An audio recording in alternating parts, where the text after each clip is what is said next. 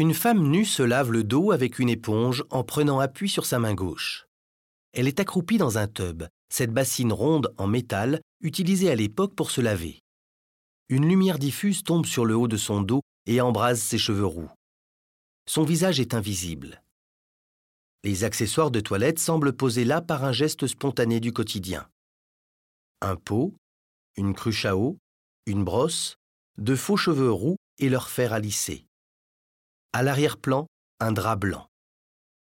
Degas nous plonge ici dans la plus grande intimité de cette femme. Il saisit un geste intime et journalier, sans après, sans aucune volonté de séduction.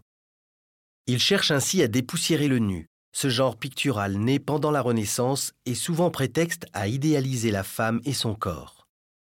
Dans ce tub, tout entière absorbée à ce qu'elle fait, la femme ne pose pour personne et ne se soucie pas d'être vue. La composition s'inspire des estampes japonaises, dans lesquelles la perspective est faussée par une vue en surplomb, qui rapproche sans transition plan horizontal et plan vertical. Une technique qui permet de pénétrer pleinement dans l'espace intime de la femme sans voyeurisme. Degas utilise ici le pastel pour strier et hachurer sans estomper. Les formes proviennent donc d'une multitude de petits traits, accentuant ainsi l'aspect éphémère et fragile de cet instant.